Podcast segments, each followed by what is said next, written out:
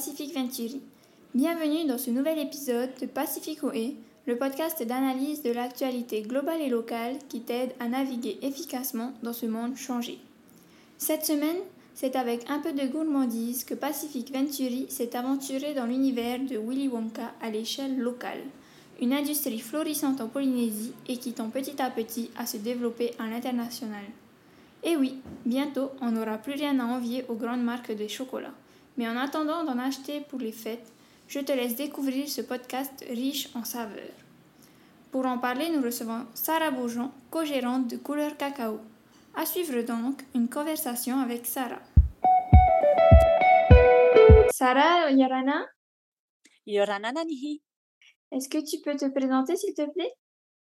Oui, alors je suis Sarah Bourgeon, la co-gérante de Couleur Cacao.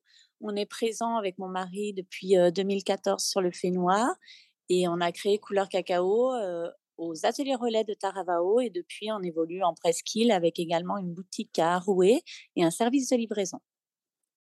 D'accord, super, c'est intéressant. alors on est là aujourd'hui pour parler de la filière du chocolat en Polynésie. Comment est-ce que toi tu intègres le chocolat local dans ta production par rapport aux quantités utilisées, au type de produits alors, c'est une production qui est un petit peu récente. Hein. Ça fait 14 ans qu'on est effectivement actif dans la pâtisserie et la chocolaterie, mais on utilise réellement le chocolat local depuis 4 ans maintenant, avec un fort pic de progression ces deux dernières années. Donc au départ, on a décidé de l'utiliser uniquement dans une gamme de tablettes de chocolat puisque les volumes actuels ne sont pas suffisants pour nous permettre de faire notre pâtisserie avec le chocolat de Tahiti et de Polynésie en général.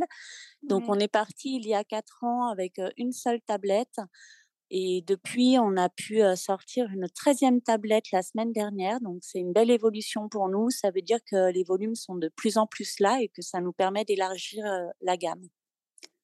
D'accord, bah, c'est super.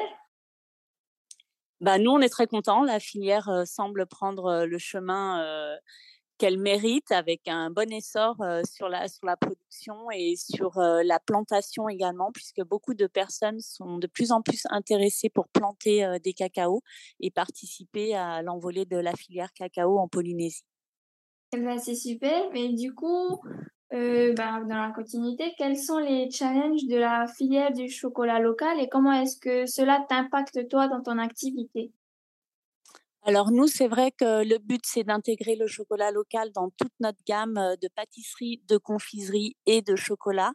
Donc, euh, plus on aura de producteurs et de transformateurs également, c'est-à-dire des gens qui sont aussi capables de transformer la cabosse de cacao en fève de cacao que le chocolatier ou le pâtissier va pouvoir utiliser par la suite, plus donc on aura de personnes compétentes en ce domaine, plus on pourra intégrer le chocolat local dans notre gamme de pâtisserie.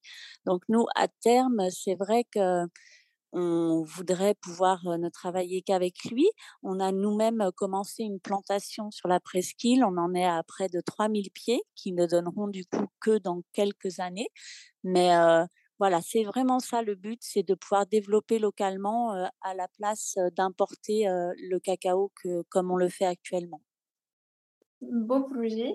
Et du coup, quelles, quelles sont les opportunités futures de la filière et comment est-ce que toi, tu t'y intègres, c'est-à-dire par rapport aux concours, aux exports et aux nouveaux produits? Alors, on vient tout juste de participer pour la première fois à notre Made in Fénois, donc un des salons quand même phares à Tahiti, qui représente vraiment l'artisanat local et le savoir-faire des artisans en Polynésie.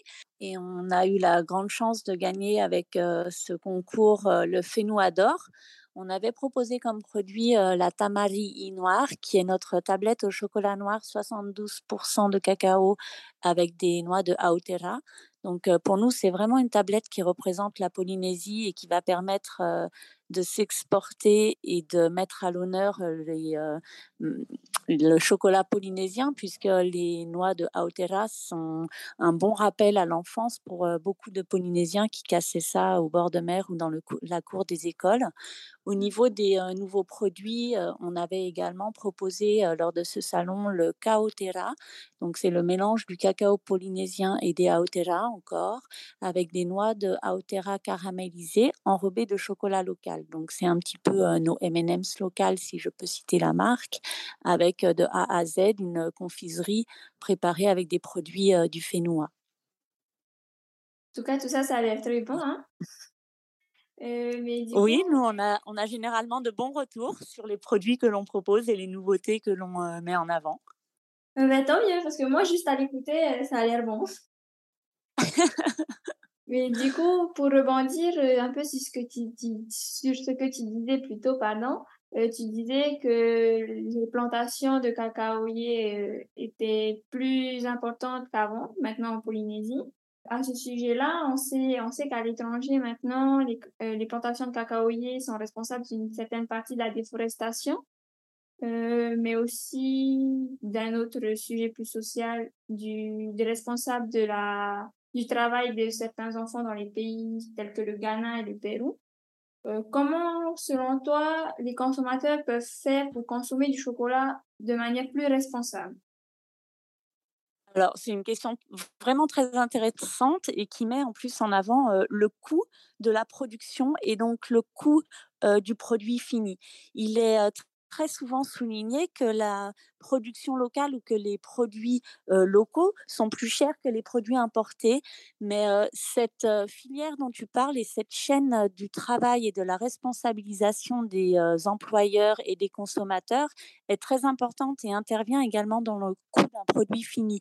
Effectivement, ici en Polynésie, nous n'en sommes pas à la déforestation puisqu'il y a beaucoup de vieilles plantations qui sont mises à jour ou des terrains qui sont déjà nus sur lesquels les personnes vont planter.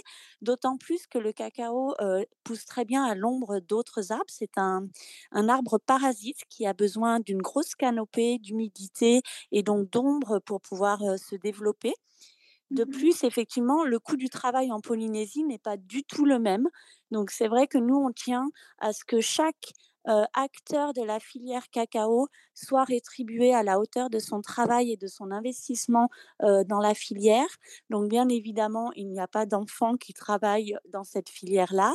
Et il faut par exemple comme exemple savoir que le prix du cacao, si on le ramène au cours mondial, est à 25 francs le kilo de cabosse et que nous, nous le rachetons 100 francs le kilo de cabosse. Donc ça peut paraître faible pour certaines personnes, mais sans avoir déjà travaillé le produit pour en faire une tablette de chocolat, puisque la cabosse n'est que le fruit, ce n'est pas encore un produit travaillé, on est déjà à quatre fois le prix d'achat mondial de certains pays qui sont réputés dans le chocolat depuis des années et des années. Donc la Polynésie commence tout juste à se lancer dans cette filière et on est déjà au coût de rachat pour les chocolatiers à quatre fois le prix mondial. Donc ce qui explique qu'au bout de la chaîne, le produit fini, donc la tablette de chocolat, forcément, elle est plus chère que la tablette de chocolat que vous allez trouver dans, dans les grandes surfaces, mais vous avez contribué à la petite chaîne locale de la personne qui va casser ses aotera, de la personne qui va avoir ramassé. bah c'est long, hein, le casser les aotera, c'est ah très très long. et, et c'est chouette parce que du coup, plusieurs familles peuvent bénéficier de ce travail-là et ça fait marcher l'économie locale puisque ces personnes vont aussi redistribuer ce qu'elles ont gagné dans, dans l'économie locale de la Polynésie. Donc c'est ça être responsable. C'est peut-être consommer un petit peu moins, mais de savoir comment on consomme, qui est derrière le produit que j'achète. Ça, c'est important. C'est ça pour nous consommer responsables. Eh bien, oui, je suis d'accord, mais merci. Et du coup, pour finir, euh, une question un peu plus, euh, on va dire, fun. Quel est pour toi ton dessert favori à base de chocolat polynésien? Alors c'est vrai que comme je te le disais, on l'intègre pas encore vraiment dans notre gamme de pâtisserie, mais pour la Noël, on a voulu faire une exception et on a une bûche qui sera faite avec le chocolat de Polynésie et avec une infusion de cacao de Polynésie. C'est une infusion que l'on vend également dans nos boutiques. Et pour l'avoir goûté en testing, je pense qu'il va très vite devenir mon, mon dessert préféré. Il est très, très, très bon. Voilà. Voilà. Merci à toi, Sarah. Merci à toi, Nanihi. J'étais ravie de, de partager un peu euh, ces, ces, exposés sur le chocolat polynésien avec toi, en espérant que les gens y seront sensibles et que tout le monde participera à sa manière euh, pour le développement de cette belle filière. Ben, on l'espère aussi. C'était un plaisir de t'avoir. Merci. Merci. Bonne fin de journée. Au revoir. Et voilà, c'est tout pour aujourd'hui. Actuellement, le chocolat local est reconnu par certains grands noms du monde du chocolat et on espère que d'ici quelques années, sa réputation sera aussi grande que celle de notre vanille ou de nos perles au niveau international. En attendant, on peut être fier de l'industrie du chocolat polynésien qui favorise non seulement une consommation responsable de cette gourmandise, mais qui permet également de créer de l'emploi. N'hésite pas à partager cet épisode avec ton entourage et à le noter ou le commenter sur ta plateforme de podcast préférée. Si tu veux en savoir plus sur l'industrie du chocolat, n'hésite pas à aller voir la newsletter Tehoe sur ce thème. Tu peux la retrouver sur notre site internet pacificventuri.com et tu peux également t'y inscrire pour ne jamais manquer un numéro. À la semaine prochaine pour un nouvel épisode, un nouveau thème. Prends bien soin de toi. Nana